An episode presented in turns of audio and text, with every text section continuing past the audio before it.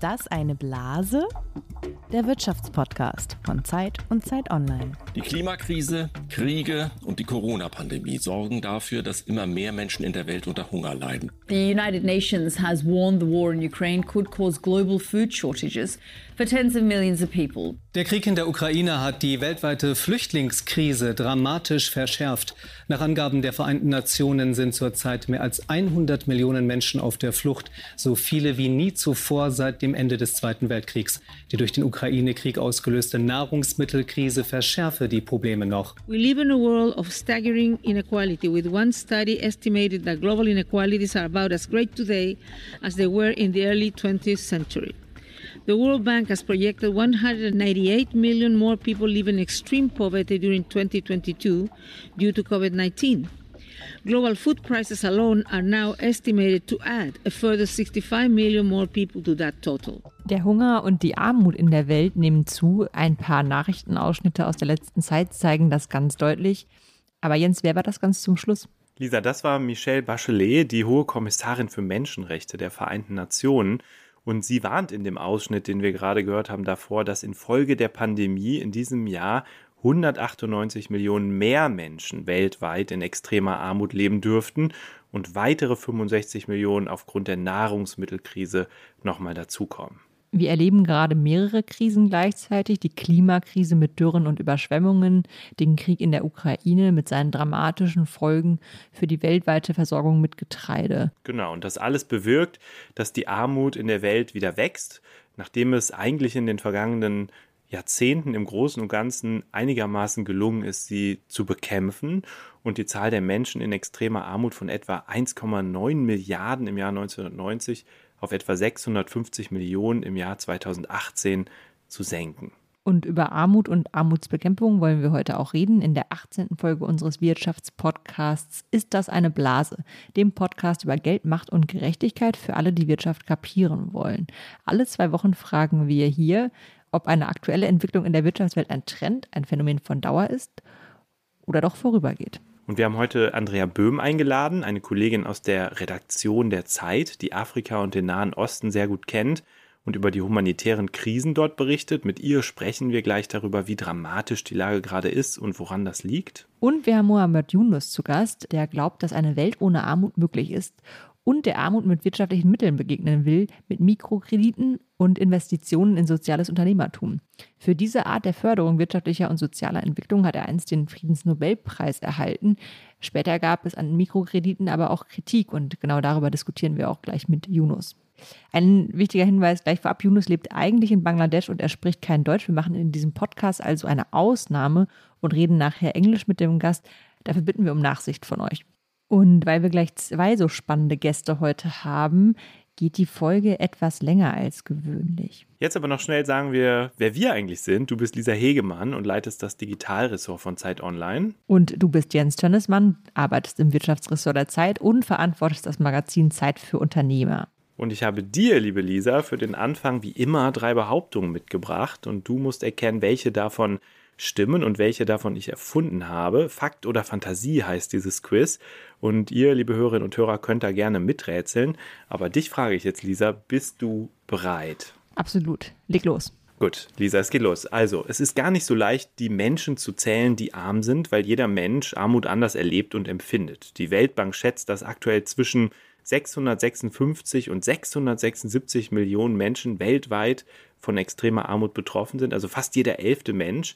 Jetzt die Frage nach der Definition der Weltbank. Ist jemand extrem arm, wenn er über weniger als 1,90 Dollar pro Tag verfügt? Also etwa so viel, wie uns ein Kaffee beim Bäcker gegenüber kostet. Fakt oder Fantasie?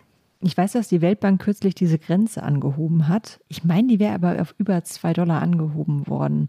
Deswegen sage ich, das ist Fantasie. Ah, fast, Lisa. Das ist tatsächlich Fakt. 1,90 Dollar ist immer noch die Grenze für extreme Armut, aber und da hast du recht, die Weltbank hat in jüngster Zeit zwei weitere Armutsgrenzen eingeführt, 3,20 Dollar am Tag und 5,50 Dollar am Tag, mit denen sich die Armut in den reicheren Ländern besser ermitteln lässt. Und es gibt darüber hinaus heute auch so einen mehrdimensionalen Ansatz, mit dem die Armut nicht nur anhand des Einkommens bestimmt wird, sondern auch daran, wie gut zum Beispiel der Zugang zu Schulen, zu Trinkwasser und zur Elektrizität ist. Also du belagst nicht ganz falsch, aber die harte Grenze gibt es noch. Ja, schade. Aber dann muss ich es bei dem nächsten Fakt oder bei der nächsten Fantasiefrage besser machen. Gut, auf geht's. Die Nichtregierungsorganisation Oxfam hat ausgerechnet, dass es gerade 2668 Dollar Milliardäre weltweit gibt. Und während Millionen von Menschen seit Beginn der Corona-Pandemie in Armut gerutscht sind, sind allein während der Pandemie 573 Dollar Milliardäre dazugekommen. Fakt oder Fantasie? Also sind auf jeden Fall Milliardäre dazugekommen, daran erinnere ich mich auch. Ich bin mir gerade nicht sicher, ob das, ob es so viele waren. Ich sage jetzt einfach, dass es Fakt ist.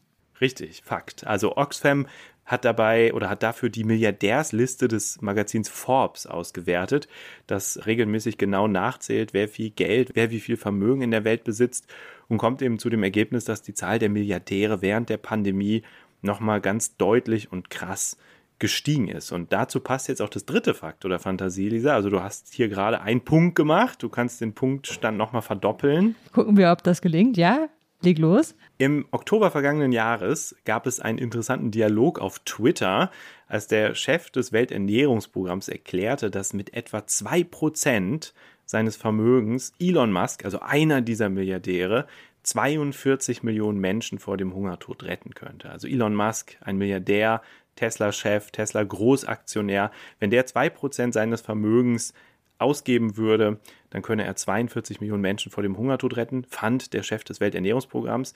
Und im November hat dann Elon Musk, der Tesla-Chef, tatsächlich 5 Millionen seiner Tesla-Aktien verkauft und 5,7 Milliarden Dollar gespendet.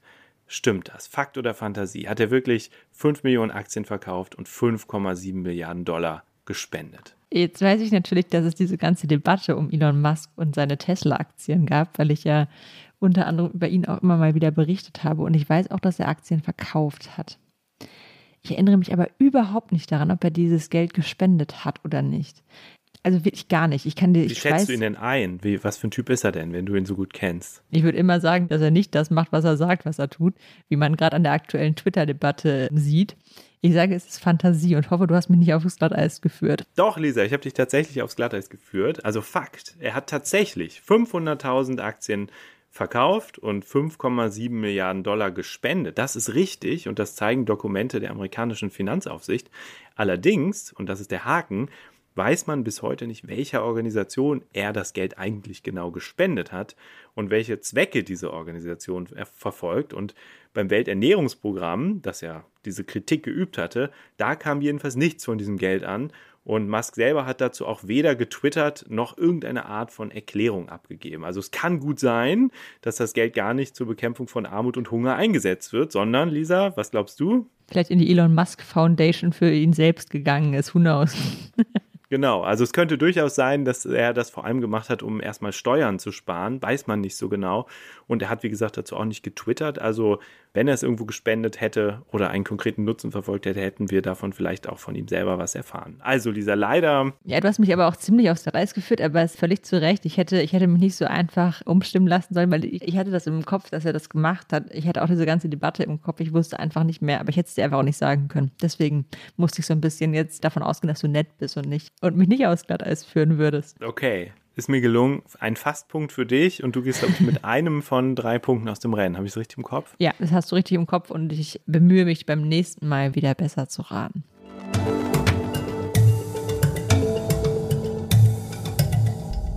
Ja, Lisa, wir haben jetzt schon gehört, wie die Krisen der Welt die Ungleichheit verstärken, wie wir auf der einen Seite ja erleben, dass es immer mehr Milliardäre gibt, aber auf der anderen Seite auch die Armut wächst. Und jetzt begrüßen wir hier ganz herzlich Andrea Böhm bei uns im Podcast. Andrea, du arbeitest seit wirklich Jahrzehnten für die Zeit, seit 2006 als Redakteurin. Du hast ganz viele Male Afrika bereist und warst von 2013 bis 2018 Nahostkorrespondentin für die Zeit in Beirut. Eine deiner jüngsten Reisen hat dich in die Ukraine geführt, wo du im April, also während des Krieges, unterwegs warst und zum Beispiel über die Gräueltaten in Butscha berichtet hast.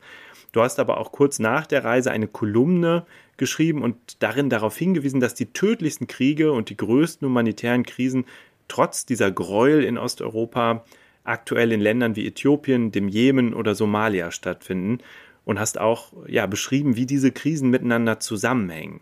Und wir freuen uns umso mehr, dass du jetzt zwischen deinen Reisen Zeit für ein Gespräch mit uns darüber hast und sagen ganz herzlich Hallo, Andrea. Hallo Jens, hallo Lisa, ganz herzlichen Dank für die Einladung. Ähm, hallo auch von meiner Seite.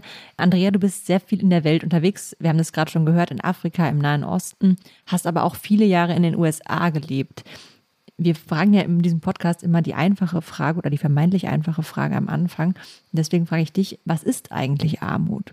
Also die offizielle Definition besagt, dass äh, Armut dann besteht, wenn ein Mensch seine oder ihre materiellen Grundbedürfnisse nicht mehr erfüllen kann. In der Regel heißt das zu wenig Geld hat. Dann gibt es noch diesen Begriff der relativen Armut, der dann entsteht, wenn man eine Bevölkerungsgruppe in der Gesellschaft hat, die im Vergleich zu den anderen eben deutlich weniger hat. Das sind eigentlich die formalen Definitionen von Armut, die sich dann vor Ort natürlich sehr, sehr unterschiedlich ausnehmen diese Armut ist schon lange sozusagen Ziel der Politik, diese Armut zu reduzieren. Ganz bekannt ist, dass die Vereinten Nationen sich vor 20 Jahren sehr große Ziele gesetzt haben. Zum Beispiel wollten sie den Hunger und die Armut in der Welt bis 2015 halbieren. Das waren die Millennium-Ziele. Wie gut ist es denn der Weltgemeinschaft gelungen, diese Ziele bis zum Beginn der Pandemie zu erreichen? Also gab es da Fortschritte?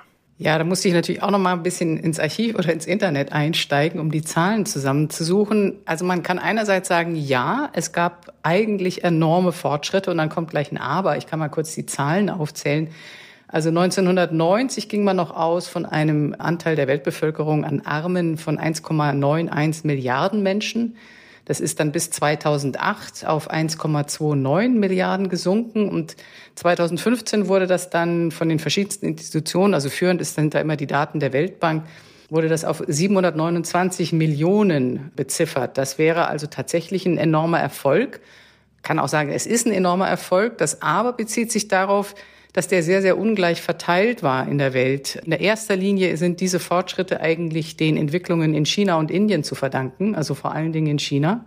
Und in anderen Weltgegenden, allen voran natürlich Subsahara-Afrika, aber auch andere asiatische Länder und Lateinamerika, hat sich wenig getan, hat sich wenig verbessert und durch die Pandemie ist dann natürlich noch mal ein ganz ganz gewaltiger Rückschritt eingetreten.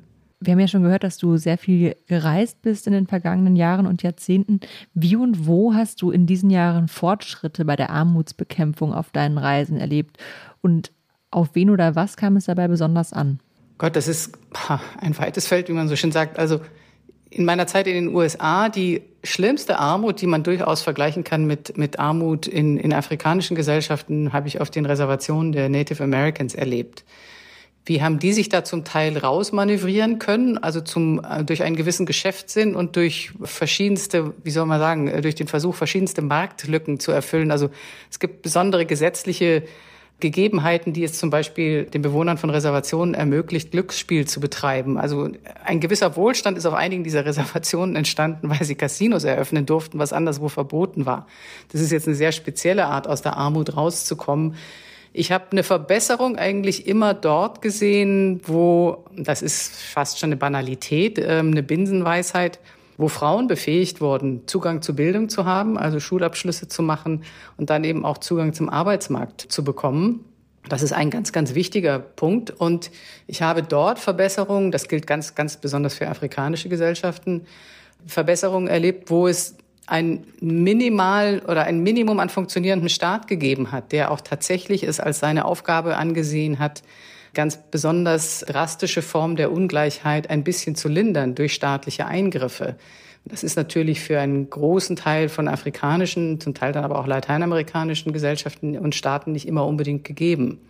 Aber das waren so die, äh, die Hauptmomente. Also letztlich Frauen, Armut hat immer mit Diskriminierung zu tun. Es ist immer abhängig von Status und Hautfarbe. Also ob Armut bekämpft werden kann, hat auch immer damit zu tun, ob es eine starke Zivilgesellschaft gibt, die solche Diskriminierung bekämpfen kann. Das ist erstmal so in ganz, ganz groben Zügen das, was ich beobachten konnte. Mhm. Jetzt gibt es viele Länder, in denen ja die Systeme mehr schlecht als recht äh, funktionieren, in denen Diskriminierung ja auch Alltag ist. Und dazu kommt dann zu allem Überfluss kommen noch mehrere große Krisen gleichzeitig. Also zum einen sehen wir den Klimawandel, der vor allem ja Länder trifft, die ihn vielleicht gar nicht verursacht haben, vor allem gerade zum Beispiel Ostafrika, wo es viele Dürren gibt. Wir haben die Pandemie, die immer noch nicht zu Ende ist und die auch arme Länder deutlich stärker getroffen hat. Und wir haben den Angriffskrieg Russlands gegen die Ukraine, der dazu führt, dass Weizen knapp wird. Wie verstärken diese Krisen aus deiner Sicht die Armut in der Welt wieder und wie, ja, egalisieren sie auch die Fortschritte, die man vielleicht in den vergangenen Jahren schon erzielt hat? Also, sie sind wechselseitige Beschleuniger. Das hat man, wusste man immer schon von der Klimakrise, aber das gilt für all die anderen Krisen, die du gerade aufgezählt hast, natürlich auch. Und wie ich schon gesagt habe, die Pandemie hat zwar in reicheren Staaten anteilmäßig sehr viel mehr Todesopfer gefordert, wobei man da auch vorsichtig sein muss. Die Datenerhebung in ärmeren Ländern ist immer nicht so, so ganz perfekt, um es milder auszudrücken.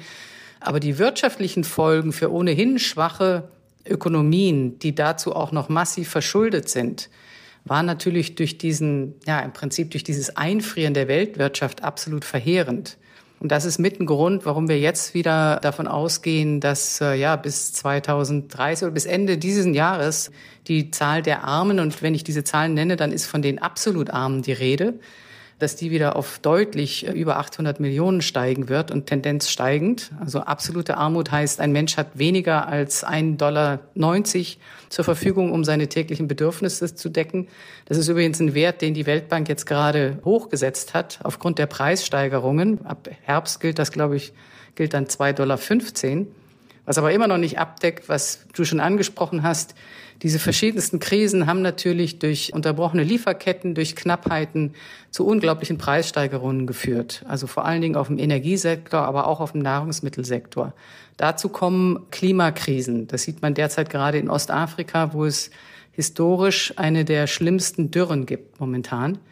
Das heißt, die Leute sind einerseits durch diese Dürre betroffen. Sie haben nicht mehr die Kaufkraft, um sozusagen Ausweichstrategien zu fahren, also sich andere Nahrungsmittel zu besorgen. Da kommt jetzt obendrauf noch der Angriffskrieg Russlands auf die Ukraine und die Verknappung des Getreides. Es ist nicht so, dass nicht genug Getreide da wäre, aber es ist auf dem Markt sozusagen nicht zugänglich. Und das treibt die Preise nochmal in die Höhe. Und das ist für Abermillionen von Menschen einfach nicht mehr zu stemmen. Und jetzt stehen wir tatsächlich davor, dass wir in einigen Regionen Afrikas vor einer massiven Hungerkrise stehen. Also ich habe geguckt, die UN haben gestern oder vorgestern, glaube ich, angekündigt, dass sie die Ration, das ist jetzt nicht nur Nahrungsmittel, das sind auch, ist auch finanzielle Unterstützung für die Abermillionen von Geflüchteten in Afrika um bis zu 50 Prozent reduzieren müssen. Denn auch die UN hat bislang einen Großteil ihres Getreides in der Ukraine und in Russland eingekauft. Und wie müsste die internationale Gemeinschaft jetzt helfen, um bei diesen Hungerkrisen zu helfen? Es gibt jetzt, ich würde mal sagen, die Europäische Union ist da ein bisschen spät aufgewacht. Man kann sagen, das ist nicht zu verübeln. Sie hat im Moment mit der Ukraine reichlich zu tun. Es hat ein Treffen gegeben mit dem derzeitigen Vorsitzenden der Afrikanischen Union, dem senegalesischen Präsidenten Macky Sall, vor einigen Tagen, wo von Seiten der EU Hilfslieferungen und auch Hilfe in Form von Geld zugesagt worden ist. Das ist Ganz sicherlich richtig, erstmal ein Schritt in die richtige Richtung angesichts der katastrophalen Lage in vielen, gerade afrikanischen Ländern, aber wie gesagt nicht nur dort, also man denke nur auch an Afghanistan. Es geht aber noch um viel, viel mehr. Es geht darum, dass diese Länder, die jetzt ganz massiv von diesen multiplen Krisen betroffen sind, vorher schon in einer gewaltigen Schuldenspirale steckten. Die haben also ohnehin kein Geld, um jetzt zum Beispiel noch in Klimaschutz oder Anpassung oder sowas zu finanzieren. Oder die hatten auch kaum Geld, um während der Pandemie in Gesundheitssektor und in Impfstoffe zu investieren. Die werden durch die momentane Entwicklung auf den Finanzmärkten jetzt noch weiter in diese Schuldenkurbel hineingeworfen. Also da wäre ein wichtiger Punkt, den fordern auch verschiedenste NGOs von den jetzigen Gipfeltreffen. Also das G7-Treffen steht ja demnächst an dass an der Schuldenproblematik ganz massiv gearbeitet wird. Also dass es entweder zu einem Schuldenerlass kommt oder andere Formen gefunden werden, die es diesen Staaten erlauben, das, was sie jetzt in diesem Jahr eigentlich an Zinsen zahlen müssten, zur Ernährung ihrer Bevölkerung einzusetzen. Da ist China ein ganz wichtiger Player, weil China inzwischen einer der größten Gläubiger ist. Und das ist schwierig, mit China darüber zu reden. Das wäre mal ein Punkt. Ein anderer Punkt, der immer wieder verlangt wird, das sind immer so Sachen, die sind nicht so sexy und sie sind so kompliziert. Geht mir selber so. Ich muss mich da immer fürchterlich reinfriemeln ist, dass der Internationale Währungsfonds nochmal Sonderziehungsrechte ausschüttet und dass das die Sonderziehungsrechte der reichen Staaten von denen genutzt werden, um sie einfach an die armen Staaten weiterzugeben, damit die sozusagen nochmal sich anders aufstellen können in diesen Krisen. Das wären zwei der größeren Hilfen, die man geben könnte. Ich glaube, man muss auch sich vor Augen führen, dass es im globalen Süden, wenn man das mal so pauschal sagen kann, ohnehin einen wachsenden Groll gerade gegen die EU gibt. Also man ist nicht richtig beisammen zusammengekommen bei der Versorgung mit Impfstoffen. Es hat jetzt im Vorfeld der nächsten Klimakonferenz einen massiven Streit gegeben, weil die reichen Länder nicht wirklich investieren wollen, auch in Kompensationsleistungen für die armen Länder, die ja von Klimawandel ganz massiv oder viel massiver betroffen sind. Und jetzt trifft sie eben auch noch diese Ernährungskrise, die durch den Krieg noch weiter angefacht worden ist. Also da wächst auch so ein, ja, Unmut ist, glaube ich, milder ausgedrückt, da wächst auch eine ziemliche Wut. Du reist übermorgen in eins dieser Länder des globalen Südens, Südens, nämlich in den Sudan, wo Hunger ein großes Thema ist und das Leben vieler Menschen bedroht. Es ist auch kein Land, das ein besonders stabiles politisches System hat. Es gab zuletzt äh, Putsche im Sudan. Welcher Frage gehst du da nach? Was schaust du dir an? Also ich gehe genau der Frage nach, wie die Menschen momentan versuchen, angesichts dieser unglaublichen Preissteigerungen überhaupt noch über die Runden zu kommen. Der Sudan steht in der Tat vor einer Situation, also es gibt in Darfur, was ohnehin viele Leute kennen aus, aus den Jahren des Krieges, der so richtig bis heute nicht aufgehört hat, gibt es die ersten Hungertoten. Die Bauern haben selbst auch zum Teil eine schlechte Ernte gehabt. Sie können nicht genügend produzieren, weil der Staat wiederum wirtschaftlich auch aufgrund der politischen Unruhen so schlecht aufgestellt ist, dass er ihnen die, die letzte Ernte nicht abkaufen konnte und dadurch sie auch keine Kredite aufnehmen können. Also das sind so Teufelskreise, die sich da bilden. Da kommen dann natürlich immer wieder auch so ganz erstaunliche Selbsthilfemechanismen zum Tragen, wie die Leute sich gegenseitig versuchen, über die Runden zu bringen. Das möchte ich mir jedenfalls gerne angucken. Und der Sudan ist auch ein sehr interessantes Land, weil Russland schon seit einigen Jahren ja versucht, sich sehr viel präsenter in Afrika zu zeigen mit Methoden, die man in der EU und in den USA mit großer Besorgnis sieht. Und da ist der Sudan auch in Zeiten der Diktatur, die gab es bis 2019 und gibt es jetzt leider wieder, so ein Einfallstor gewesen. Es gibt die Vermutung, dass Russland die momentane Krise ja auch ausnutzen wird, um zu sagen, wir haben Weizen, ihr könnt ihn gerne von uns bekommen, ihr könnt ihn auch billiger bekommen, aber dann möchten wir dafür politische Zugeständnisse. Und der Frage möchte ich im Sudan auch nachgehen. Wir würden dir gerne zum Abschluss noch eine persönliche Frage stellen. Du bist ja gerade in kurzer Zeit in sehr vielen Krisengebieten unterwegs. In der Ukraine, du warst in Kenia, wo sich die Menschen den Weizen kaum noch leisten können und Trockenheit herrscht. Jetzt reist du in den Sudan. Wie gehst du mit diesen Eindrücken um, die dir da begegnen? Und was lässt sich ertragen, was du da erlebst, was du da siehst? Puh, das ist eine schwierige Frage. Also für mich als Journalistin ist es insofern oft gut zu verarbeiten, würde ich jetzt so nicht sagen, aber es ist zu verarbeiten, weil ich einfach darüber schreiben kann. Das ist eigentlich die, die beste Art, diese oft tatsächlich fürchterlichen Eindrücke und niederschmetternden Eindrücke zu verarbeiten. Das ist mal das eine. Das andere, wobei ich jetzt nicht sagen würde, ich würde auch nie jemandem in Kenia oder in der Ukraine erzählen, dass sich an ihrer Lage jetzt irgendwas verändert, weil ich einen Artikel in der Zeit geschrieben habe, aber das wissen die Leute meistens selber. Aber grundsätzlich das Gefühl, so ein bisschen zu einem Bewusstsein in der Öffentlichkeit beizutragen, wie komplex diese Zusammenhänge sich dann auf einzelne Schicksale und Biografien auswirken, das ist für mich so eine Aufgabe, die mir auch hilft oder die mich da auch anspornt.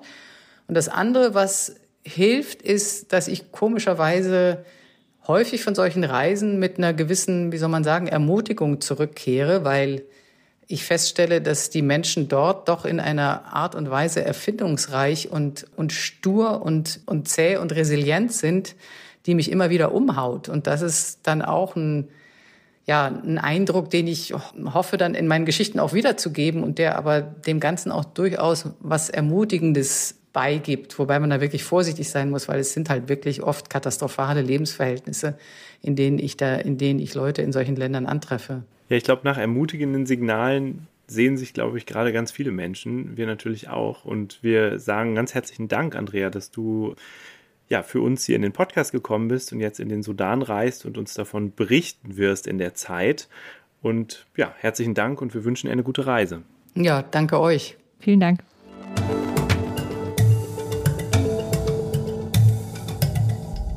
Ja, das war ja eine ganz bedrückende Bestandsaufnahme von Andrea Böhm, trotz der ja, optimistischen Momente, die sie am Schluss geschildert hat.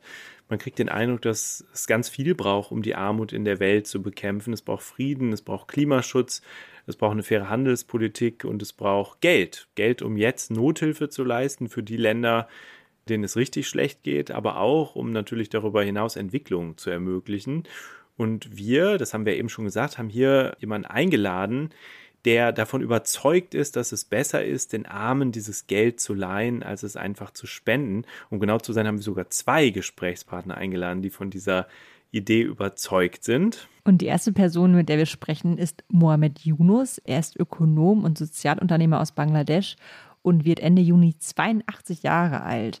Er ist weltweit ziemlich bekannt, weil er das Konzept der Mikrokredite erfunden hat. Äh, vor 50 Jahren hat er angefangen, Menschen in prekären Situationen Geld zu leihen, damit sie das Geld investieren, ein Einkommen erzielen und so den Kredit wieder zurückzahlen konnten. Hilfe zur Selbsthilfe statt Almosen also. Und zu Beginn der 1980er Jahre gründete er die Grameen Bank, die bis heute mehr als 34 Milliarden Dollar verliehen hat.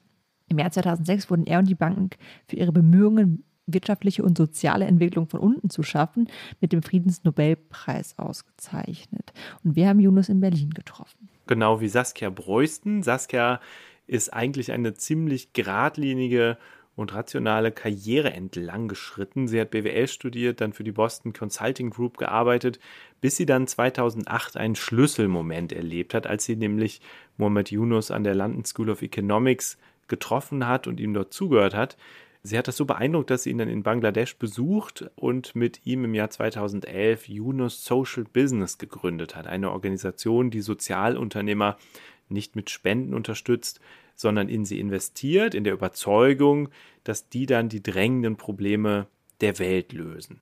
Saskia Preußens Rat ist auch bei Politikern und Unternehmen gefragt und sie ist Mitglied im Zeit Green Council, das die Redaktion mit Ideen und Kritik unterstützt. Also nachdem wir jetzt viel über die Probleme gesprochen haben, wollen wir mit den beiden mal darüber reden, wie man die auch lösen kann. Ganz genau. Und das ganze Gespräch, das haben wir eingangs schon kurz erwähnt, haben wir auf Englisch geführt.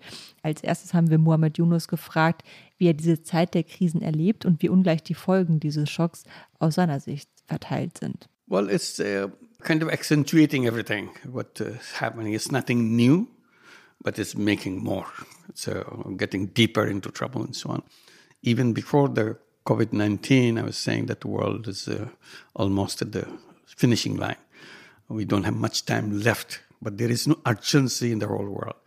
Uh, we are having conferences, we have Glasgow and uh, COVID, uh, so this, uh, 20, COP 26 and all those kind of, we make lots of promises, but something will happen someday, not now. It's not me anymore. It's not my even children. This will be happening, but I'm making preparation for them to do. It's not like that. It's me, and probably my children will not have a future for them. Grandchildren will not see anything. So that kind of urgency was missing. This is one I was raising all the time, and now it makes more important right now because uh, COVID 19 gave us a completely different perspective. How uh, we have designed the world in the wrong way. We remember we have been talking about the global village. COVID 19 made it very, very clear there is no global village. All you saw when the COVID 19 came is all isolated islands. Each one trying to protect their own people, couldn't care less with the next island, nothing to do with anybody else. And that's now revealed very clearly. It was there, but we kind of covered it up by saying global village, technology has brought us together. We know each other, we don't know each other. When the crisis came, we found out how far we are from each other.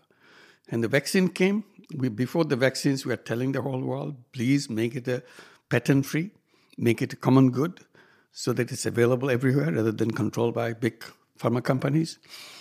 They made the notions, some efforts were done to make it, but we couldn't get this uh, unanimous resolution in the TRIPS WTO. We continued. We made an appeal to all countries to join in. Uh, we didn't get that. But we are very happy that even the USA joined in, that you know, they will support that, uh, this uh, removal of uh, patent right and intellectual property right. But it still is, don't have few countries, almost all the world, all the countries of the world getting around that to make. But only few, very handful of countries, including, unfortunately, Germany mm-hmm. have not signed in. Mm-hmm. So we keep saying that, look, still you have time, so that still that vaccines are available. And the promise was there'll be 70 million, uh, sorry, 70% of the population will be vaccinated by this time, by 2022. Because initially it was not happening. We are talking about the vaccine apartheid, if you remember, vaccine hoarding. And we are saying that why are you doing that when people need that uh, vaccine? It didn't happen. Today, not only uh, we didn't get to the 75% or whatever we promised, only 16% happened. COVID 19 has not disappeared. It's only coming in different shapes and sizes and so on. In the meantime, uh, uh, new uh, pills come out instead of the vaccines. And that pills also going to the same process. Rich countries buying up all the vaccines, like or G10 countries, big rich countries buying up all the vaccines several times more than they mm-hmm. needed. People in the other countries didn't get it. Exactly the same thing happened with the pills. Right now, it's all bought off. Merck sold off. Uh, Pfizer production mm-hmm. sold off. One year productions and so on. So this is the kind of isolation, distancing, and so on. So it becomes more grave the situation, and then comes the Ukraine war at the same time. And the food crisis. And the, it's the beginning causes- of everything. It's not only mm-hmm. food crisis. You have foreign currency crisis. If you go to country by country, it's a huge uh, foreign currency inflation crisis. Infl- globally, it's coming up. Many countries don't know how to import their food stuff uh, because of shortage of food. Because the bulk of the food was coming from Ukraine, and Russia. Today, that's not available food prices jumping up, every other price is jumping up because it's not only food, all kinds of agricultural products are affected because uh, the shortage of fuel, shortage of fertilizer, and so on and so forth. So you have an enormous kind of crisis coming up along the way. At the same time, we have not resolved all the other problem. Global warming problem have not resolved it yet. Uh, we have not prob- solved the other problems that related to those things. So I said, this is now bringing the disaster time is closer for us. It's, it's, a, it's a total collapse of the system. Yeah. And perhaps just to come in there and, and give some additional color to it, we're talking here about the global food crisis and we're asking ourselves, what does that exactly mean? But just two weeks ago, I was um, in Uganda and in Kenya visiting some of our social businesses in our portfolio there. And we were speaking to one um, smallholder farmer that lives somewhere in Soroti, which is like eight hours away from Kampala, so quite remote and we were learning about his own work. I mean, he lives with a family of eight. He has two or three acres of land.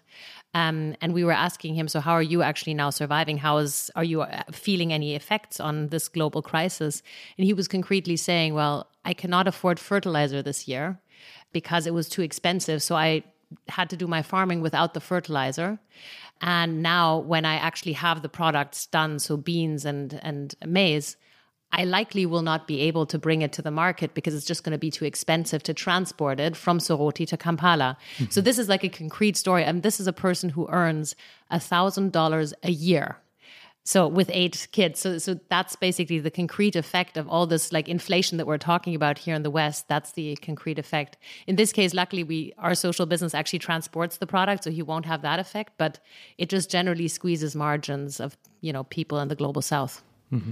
And you're you're both fighting poverty with what you're actually doing. So how do these developments, these crises, create more poverty in the world? And how do they throw back process of poverty reduction in the past years? How harmful is this for all what has been achieved so far, which wasn't enough, anyways? Well, there was a celebration going on that uh, poverty has been won over. Finally, capitalist system showed that they can solve the problem. Millions of people coming out of poverty. How flimsy that claim was was shown again by uh, COVID-19 situation. Immediately after COVID-19 spread out, pandemic spread out, people were started going down very fast. People who came above the level of uh, poverty line very quickly went down to poverty line, and the people who were close to the poverty line went deeper into the poverty line, and so on. So millions of people, in terms of millions and billions of people, who just went down. Uh, they have not come up yet.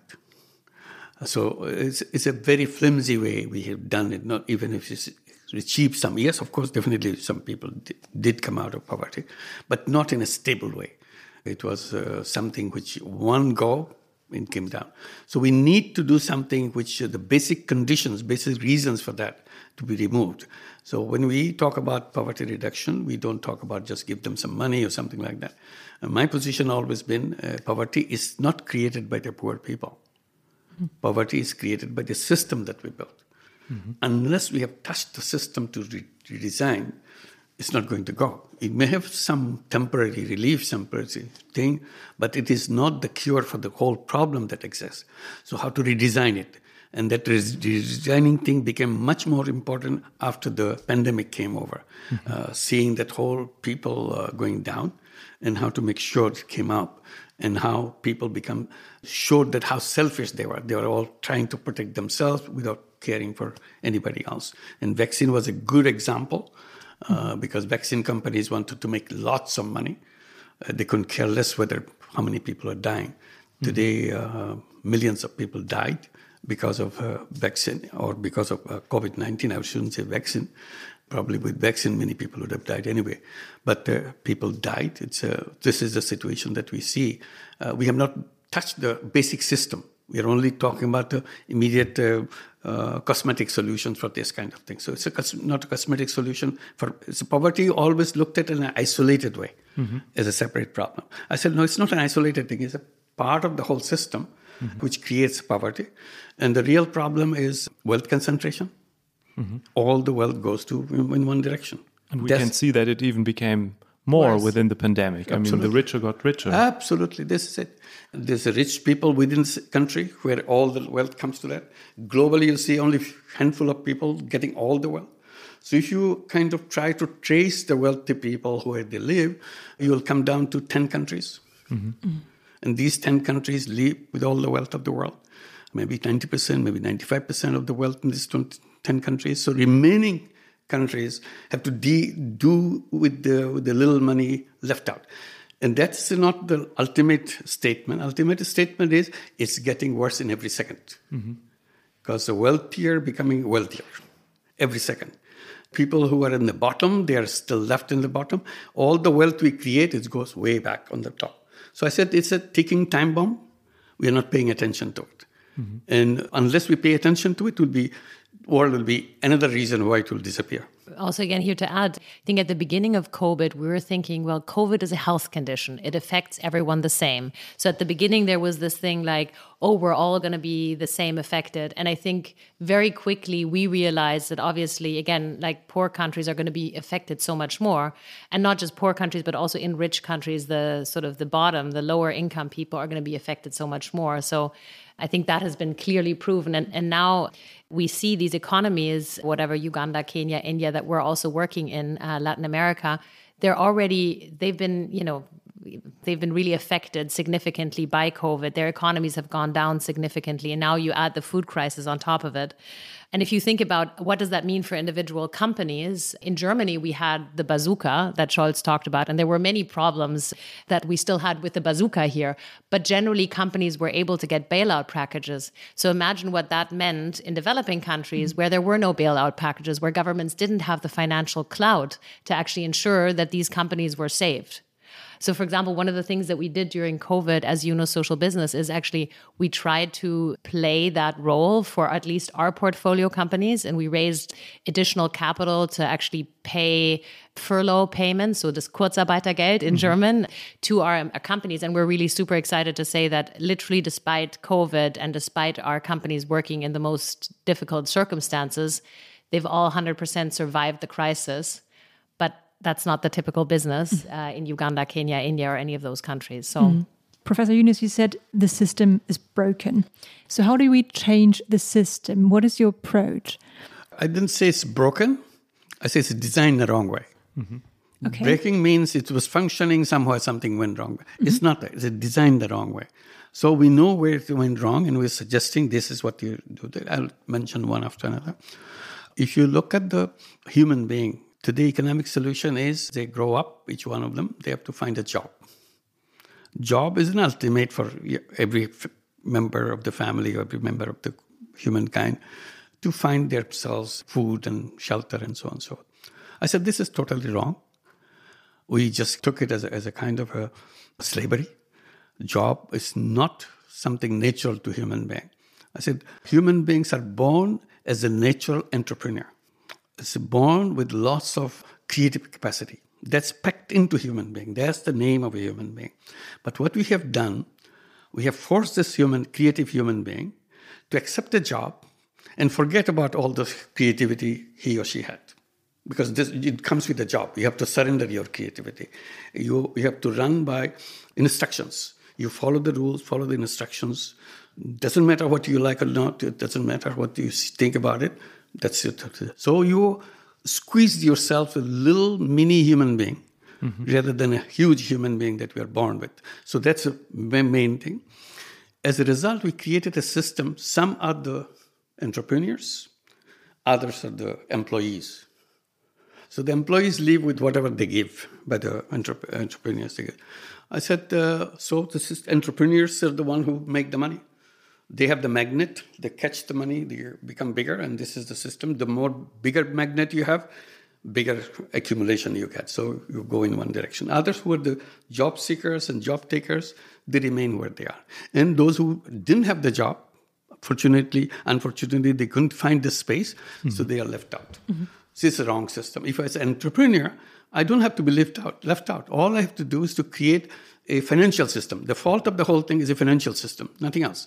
If you have the financial system right, which doesn't deny access to financial services to anybody in the world, mm-hmm then uh, I, I don't have to wait for anybody's uh, anything. I create my own enterprise and so on. That's what the microcredit has done. That's what the whole history of our work.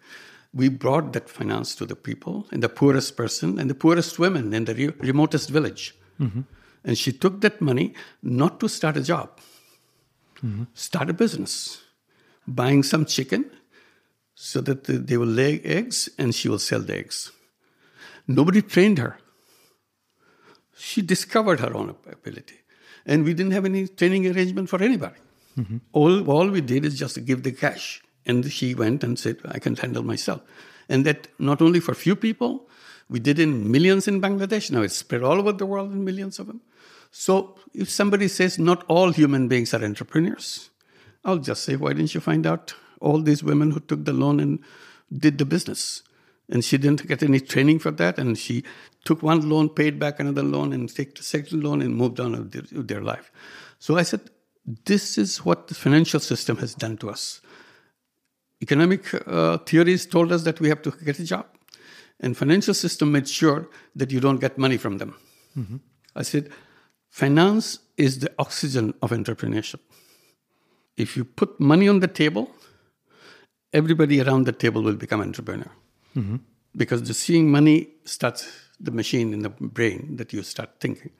I said, that's what we have done wrong and created all this problem for us.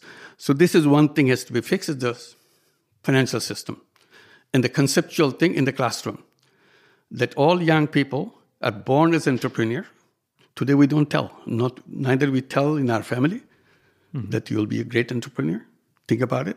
Nor our school tell us that you have been an entrepreneur. Think about it you have an option. If you don't want to be entrepreneur, of course you can take a job someplace else. That's up to you. But you are born as an entrepreneur. And financial system says, I'm waiting for you. Whenever you are ready, come up with your demand. Here is the money available for you. Mm-hmm. So you just figure out what you want. See what you, anybody is waiting for a job anymore.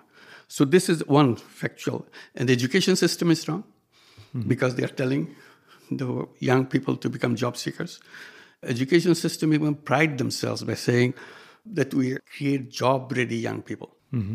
As in my position in the education system is to create you fit for the job, mm-hmm. not fit for me, what I want to be, what I used to be, no fit for those slots mm-hmm. that are available there. So that's the wrong education system. So we have to redesign education system, tell you that you're an entrepreneur, you go, you have a track, you have the entrepreneur track. If you want a job track, you go to the job track.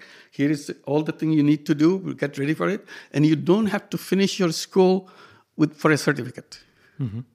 Certificate is needed for a job. Entrepreneurship doesn't need a certificate. Mm-hmm. Entrepreneurship needs money, and money is waiting anytime you want. You stay in school at the same time you run your business, and you grow together.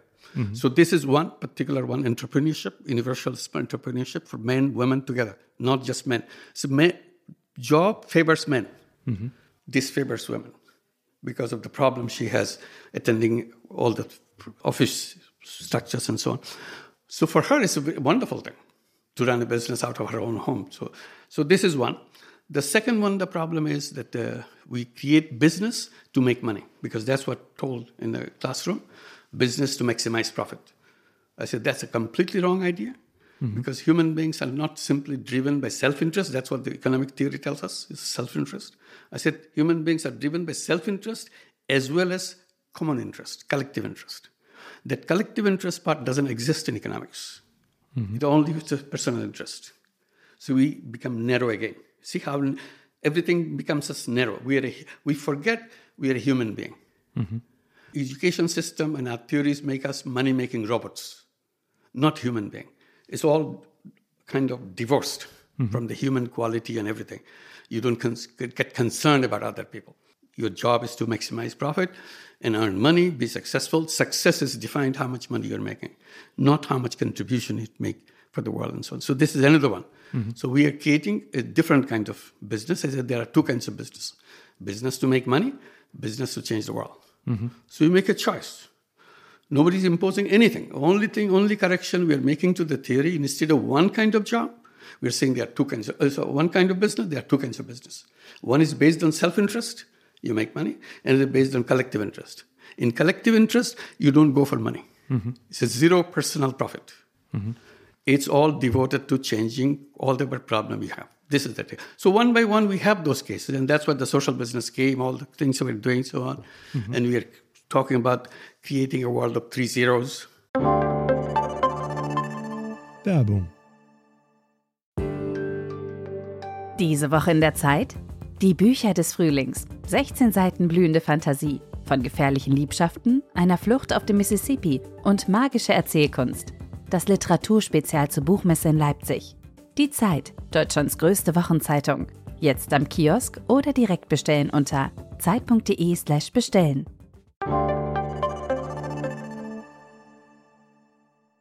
Oh, yes. Yes. We need to come back to that a little later and also talk about the idea of social business. Sure, yeah. But I would like to just once more ask about the microcredit idea, which got started, yeah. uh, which you started almost 50 years ago. Yeah, I think exactly, in the yeah. beginning of uh, the 1970s. 76. In a, in a, rural place close to Chittagong. That's right. When you started to hand out money to sure people to create well their own businesses and provide their own life so if you go back to that time in your mind because i think that was a difficult situation in bangladesh as well there was Extremely lots of poverty lots of hunger and famine. famine right so how did you remember this phase how did you well discover that you can actually turn or help people not by giving them donations but right. by providing them with finance with money to start sure. something themselves right well, we look back what what the distance you have to cover from uh, mm-hmm. the day we began with the famine, hunger.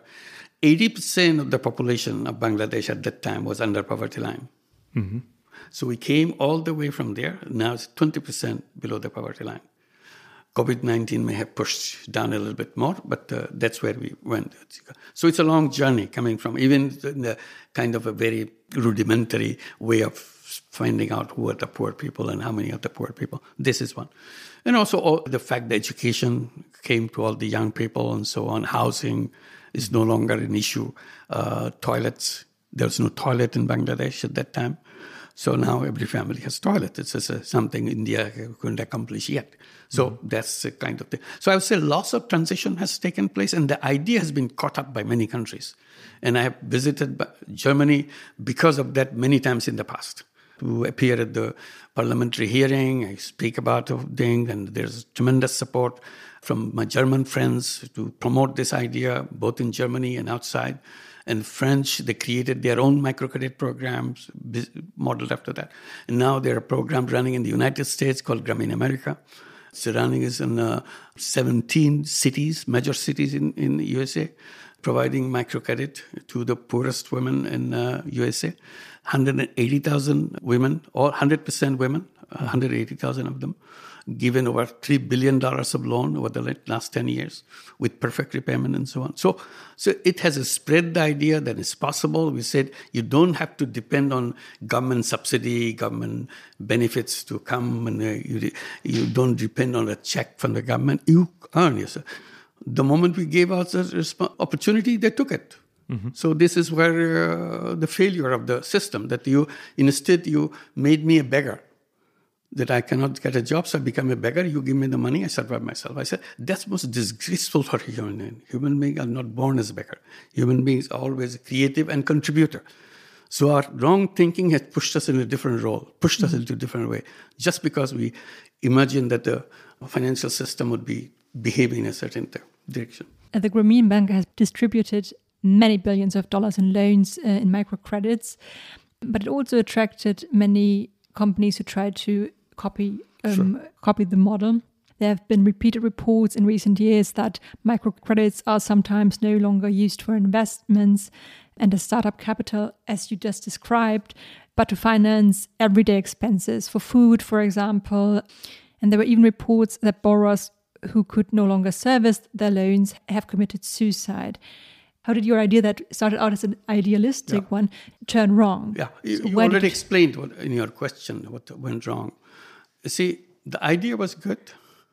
Some money making people said, ah, this is a good opportunity for us to make money. So they picked it up and turned themselves into loan sharking. We created the entire history. The entire history was created to fight the loan sharks. Mm-hmm. That's how the whole thing began, the loan yeah. shark. But when it became popular, some people said, it's an exciting thing. I can make lots of money out of it. So he said, this is microcredit. I make microcredit, give you money, but uh, you have to, the terms and conditions are mine. So that twisted the whole thing. So this is a deviation, complete uh, departure from the social business idea of microcredit because we created microcredit as a social business. We created it uh, for the women, the borrowers, to become the owner of the bank so that it doesn't spread outside they took it to make money for themselves. So this is a deviation. So I keep telling people that look, when you, don't get confused by the word microcredit. Mm-hmm. Mm-hmm. Find out what do they do with it. I said there's a right microcredit, there's a terribly wrong microcredit. And those terribly wrong microcredit is the one which you have described and so on and so forth, made it. And I said, why government doesn't make a law about it? This is one of the complaints that I have about the government. Why don't you make a law and what define what microcredit mm-hmm. is, give those things and say social anybody who runs microcredit bank, I'll give you a license. It will be a social business microcredit bank, mm-hmm. always. Mm-hmm. We will not allow you to money making microcredit. Now, many com- banks are claiming that they are microcredit banks and making tons of money for their owners, shareholders, and so on. Mm-hmm. So, who, failure is what? Not the people's failure. People are doing whatever their mind was made of. But it's a government. They didn't define what the microcredit is. They are giving the license even calling the microcredit, mm-hmm. do whatever they want. They give you credit for uh, buying household stuff and things that you cannot afford. You buy televisions, you get refrigerators, and so on, because companies are financing, making, pushing them to give finance so that they can sell and make more money from them. So mm-hmm. this is the direction, and then you can't pay anymore because it's it is supposed to be income generating loan, mm-hmm. so that whatever I give, it generates enough income so that you can pay me back. So make mm-hmm. it convenient. That's why we serve you at the doorstep and so on and so forth, etc. Without collateral, everything else. They forgot everything. Mm-hmm. I think we have understood the concept of microcredits, and yeah. I think we would like to go a bit more into social business and sure. what distinguishes them from microcredits. And maybe we can go back roughly another 10 years or something like that when the two of you met for the first time. I think, Saskia, you had the chance to hear a lecture of Professor yeah, Yunus um, at the London School of Economics. So, how did that change your life and how did you get in touch with him? After that? Yeah, absolutely. I was a management consultant at that time, so I was completely in the commercial business in the in sort of the old business world. Was working first in Munich and then later on in New York, and at that point decided, okay, am I going to do this for the rest of my life? This was in my late 20s, so I was luckily still young enough that my brain was flexible to adapt to different business models and learn about the new one. And I heard Yunus speak at a lecture in London. So I was very open at that stage, asking myself, what am I going to do next? And I had heard about microcredit, small loans to poor women in poor countries. But what I hadn't heard about was this idea of social business. So, a company that is 100% focused on solving a social problem, but using a business model to solve that problem.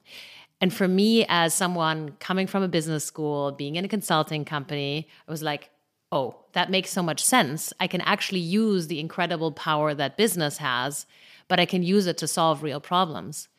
And yeah, I was sort of like asking myself, do I now want to go on to the partner track with BCG or do I want to perhaps actually just try out if I can use my business skills in a better way? And so, anyway, Yunus, as you can have now heard, is somewhat inspiring. He was double my age, but uh, I, I, was very impressed by what he had to say. And I ran up to him after the speech and I gave him my business card. Of course, he doesn't remember any of this yet because I was just one of those stupid students standing there in the audience. But I was, of course, very fascinated. And we exchanged emails. I wrote him an email. I tracked him down again in Berlin, where he was speaking at another conference. And so all of that started. I eventually flew to Bangladesh just a little later, and then also helped bringing some of my corporate clients from the BCG days there.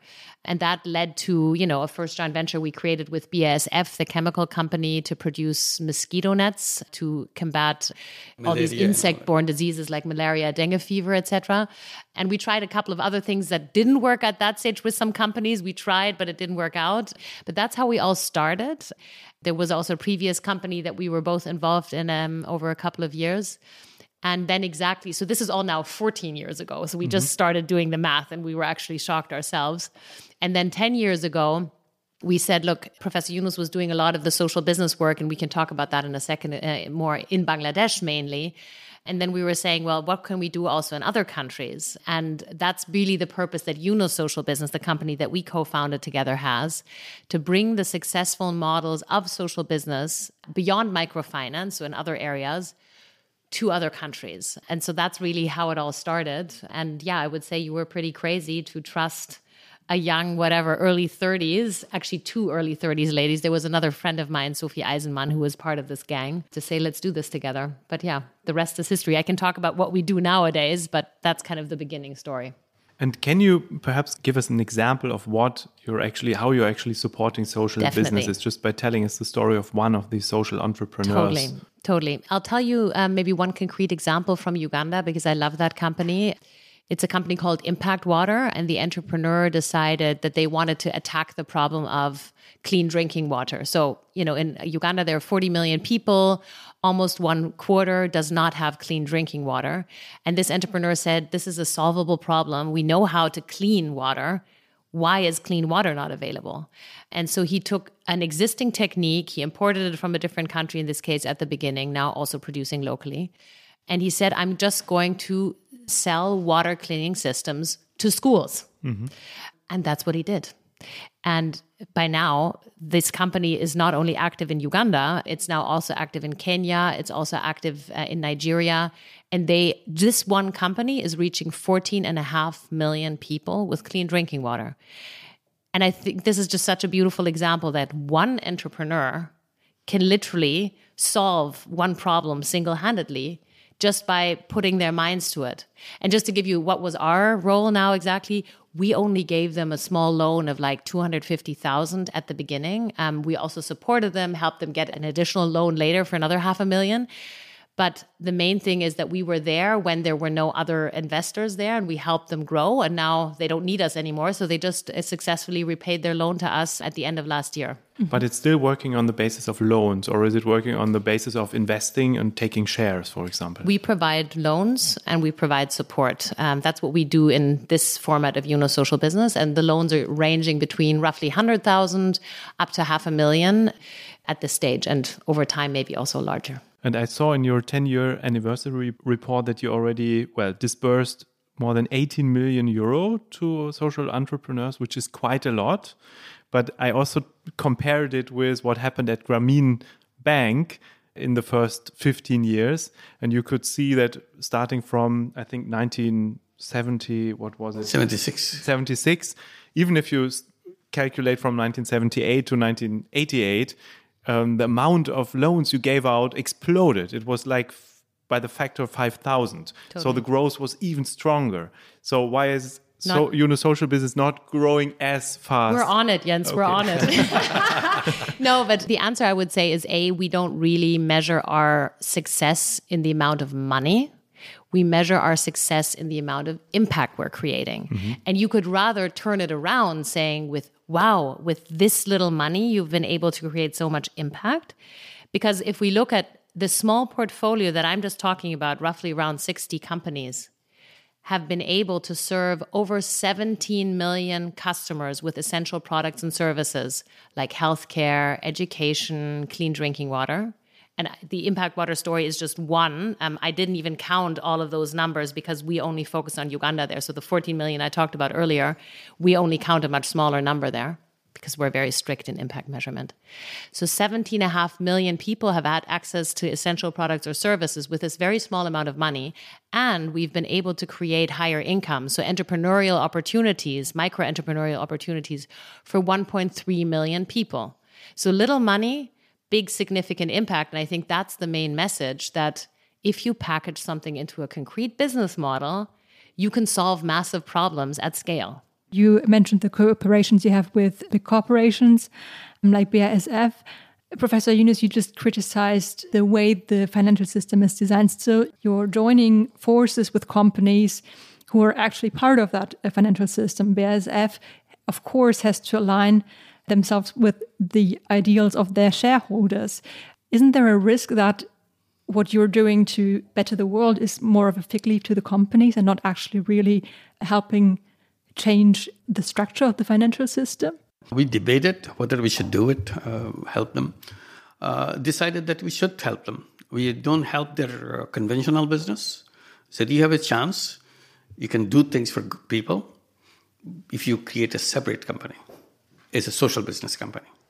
So when they agree on the social business company with the terms and conditions of being a social business, so we come forward. We are not concerned about what you do. We are concerned for certain businesses, which we absolutely will not go anywhere near them.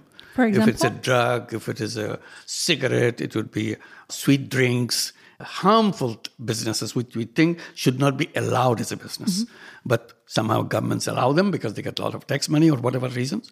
We said that's not a business at all. This is harming people. So we don't want to do any kind of thing with them. But other businesses, we did uh, in the case of BASF yes, uh, we are creating a separate company it's a Grameen BASF company mm-hmm. as a social business, hoping that that will impact on their thinking. Mm-hmm.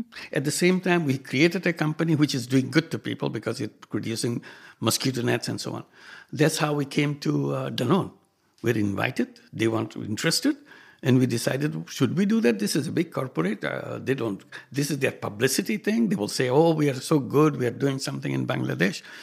We said, we'll do it because we said this is a social business they are doing. We said the whole company, ultimately, we keep telling them, if you like this one, you should transform your company because uh, this is what is doing for good for people. And you have done that. We couldn't have done that.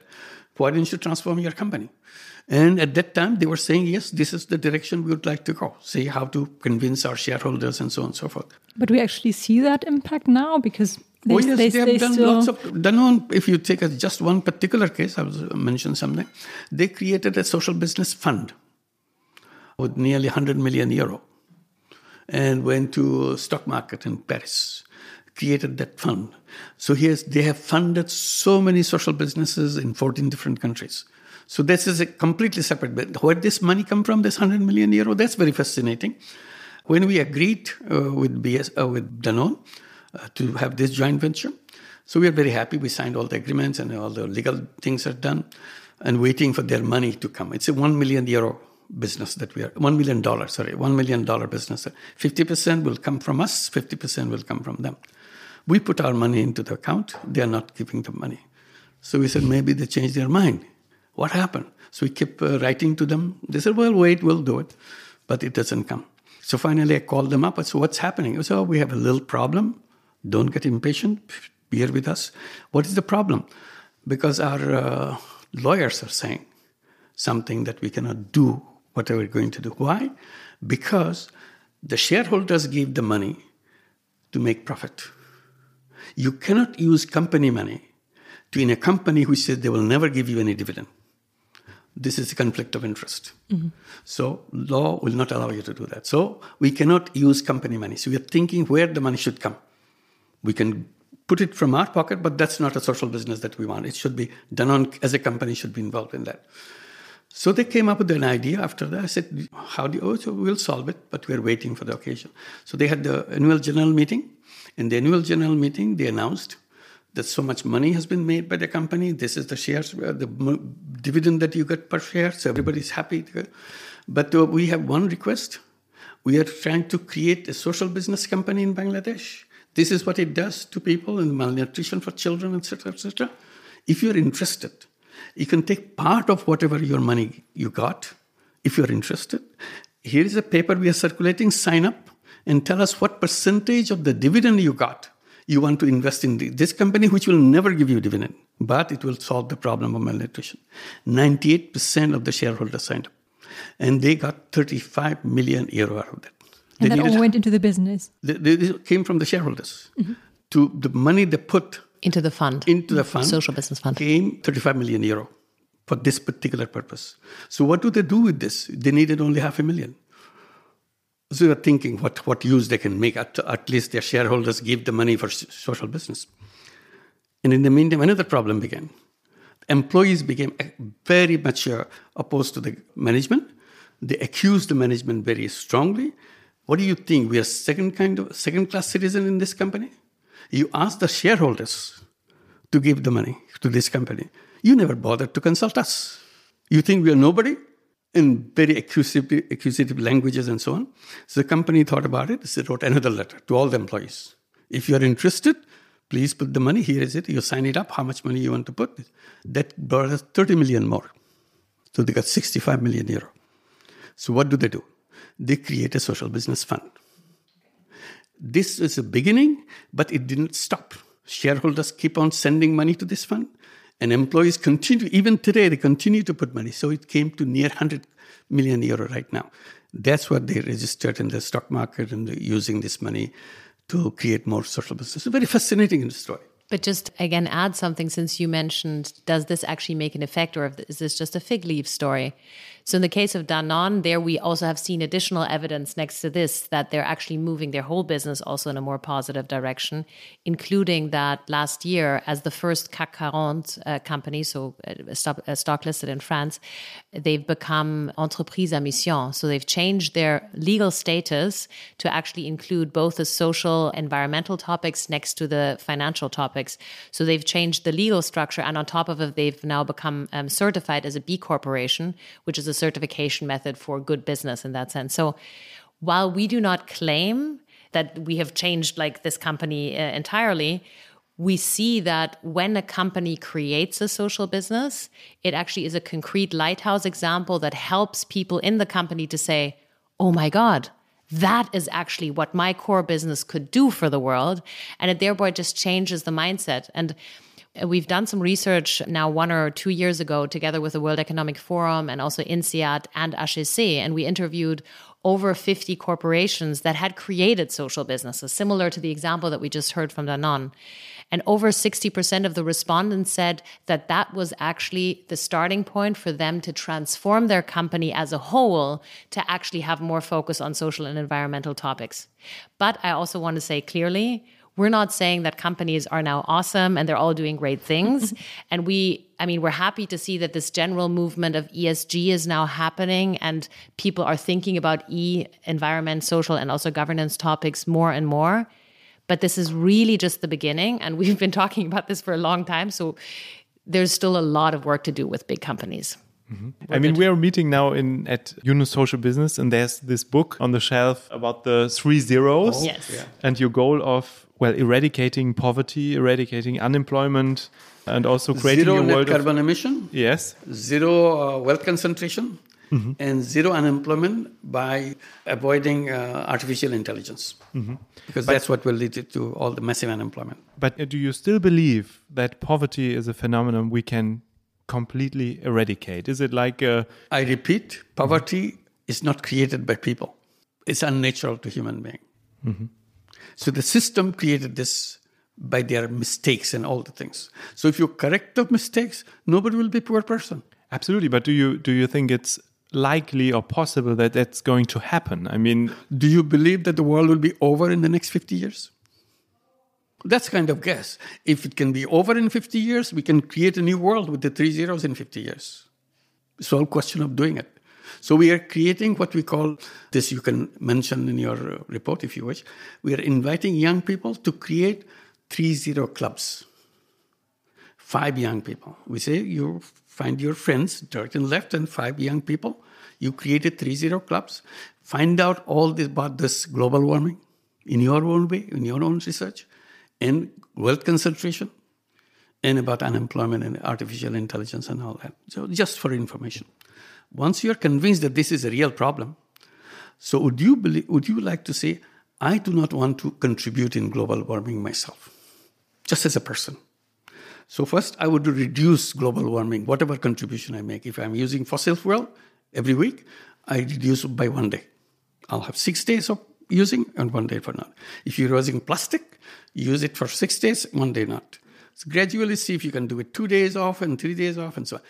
Come to zero plastic, zero fossil fuel. So that zero global warming from your side. You say, I'm clean from global warming. I do not contribute in it. Similarly, I do not contribute in wealth concentration. See where you could have, now you don't do that, global warming. And, and similarly for unemployment and so on. Ultimately, you will become 3 0 person. Mm-hmm. Say, I'm a 3 0 person. And help other people in your group, and you become a 3 0 club. And once you do that, think about 3 0 family. Because after all, we are doing that. It's not we blame the company, we blame, blame the uh, government, and so on. But ultimately, it's you and me are doing that. So if you don't do that, there is no global warming, there is no uh, wealth concentration or anything else. So we created 3-0 city, 3-0 country, in the 3-0 world. That's the step to take. That's it. So don't get confused about uh, all the big goals set by the companies, ESG and so on. Don't get confused. These are words, not actions. Action is you. You have to do it. One last question about that. um, the World Bank said that the goal of bringing the global absolute poverty rate to less than 3% by 2030 was more unrealistic due to COVID. Let's take this 2030 as a measurement. Do you think it's possible to get to three zeros by 2030? Let's try it. Unless we make the journey, it's a thousand mile journey, but we have to take the first step today. All right. All we have to do is to take the first step. Then we repeat and we get there. Okay. And and final thing, what I tell the young people, I would repeat to you because of your question. I said, nothing is impossible for human beings. Nothing, absolutely nothing. You convince you convince yourself nothing is impossible for human being. Only thing you have to do, you have to take a decision. If you don't take a decision, nothing will get done. You take a decision, you'll get there. Thank you both so much you. for your Thank time. you very much. And Thank you. uh, for the very interesting discussion. Thank you.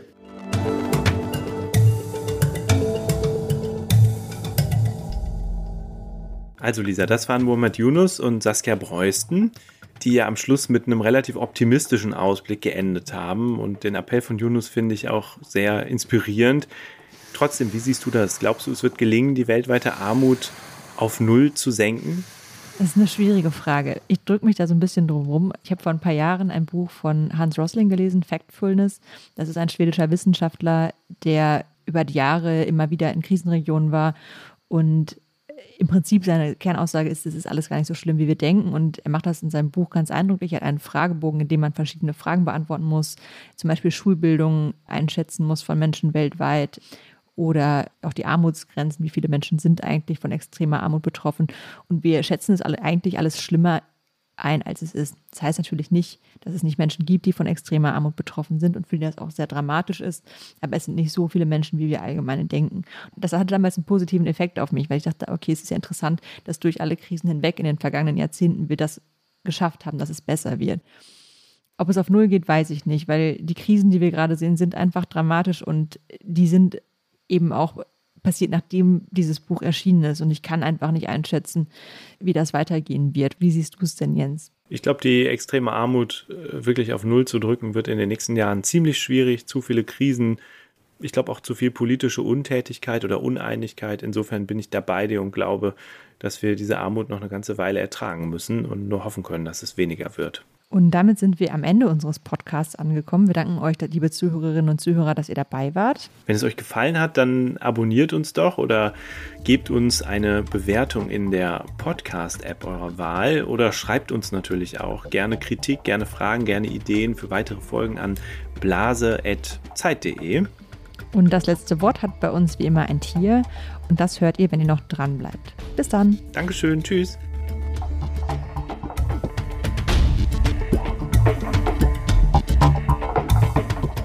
Ist das eine Blase? ist ein Podcast von Zeit und Zeit Online, produziert von Pool Artists.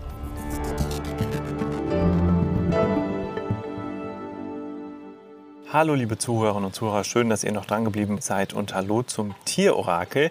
Ich stehe hier in der Wentorfer Lohe neben unserem Podcast-Esel Karlchen und wenn ihr unseren Podcast schon mal gehört habt, dann wisst ihr, am Ende hat das letzte Wort ein Tier, das orakelt, wie es weitergehen wird. Dahinter steht die Frage oder die Idee, dass Tiere vielleicht die Zukunft besser vorhersagen können mit ihrem Instinkt als wir mit unserer Expertise. Und heute haben wir viel über Armut gesprochen. Karlchen, unser Esel, wird aber jetzt eine Prognose zum Thema Reichtum abgeben. Und zwar stehen jetzt drei Schalen vor ihm, jeweils mit Äpfeln und Möhren. Und je nachdem, welche Schale er auswählt, wird er ja, eine Vorhersage treffen. Wir haben eben schon in der Folge gehört, dass es laut der NGO Oxfam inzwischen 2668 Dollar Milliardäre in der Welt gibt. Äh, dabei berufen die sich auf Daten des Wirtschaftsmagazins Forbes. Und wenn Karlchen jetzt die ganz linke Schale gleich ansteuert, dann bedeutet das, diese Zahl wird in diesem Jahr sinken. Und zwar unter 2600 Dollar Milliardäre. Wenn er die mittlere Schale ansteuert, dann bedeutet das, die Zahl wird ungefähr gleich bleiben, also zwischen 2600 und 2700 Dollar Milliardären, die es am Ende dieses Krisenjahres geben wird. Und wenn er ganz rechts die Schale ansteuert, dann heißt das, er glaubt, trotz aller Eskapaden gerade wird die Zahl der Milliardäre in die Höhe steigen. Und jetzt geht's los. Karlchen, du kannst loslegen. Karlchen setzt sich in Bewegung, heute ein bisschen schneller als sonst und er steuert ja, ziemlich zielstrebig die mittlere Schale an. Das bedeutet, Karlchen glaubt, die Zahl der Dollarmilliardäre wird in diesem Jahr nicht weiter steigen. Und das ist interessant, denn im letzten Jahr ist sie laut den Daten von Oxfam und Forbes ziemlich krass gestiegen, um 573 auf 2668 Dollar Milliardäre. Und Karlchen, unser Podcast-Ese, glaubt, dass es mit diesem Anstieg erstmal zu Ende ist und die Zahl ungefähr stagnieren wird. Vielen Dank fürs Zuhören und bis zum nächsten Mal. Tschüss.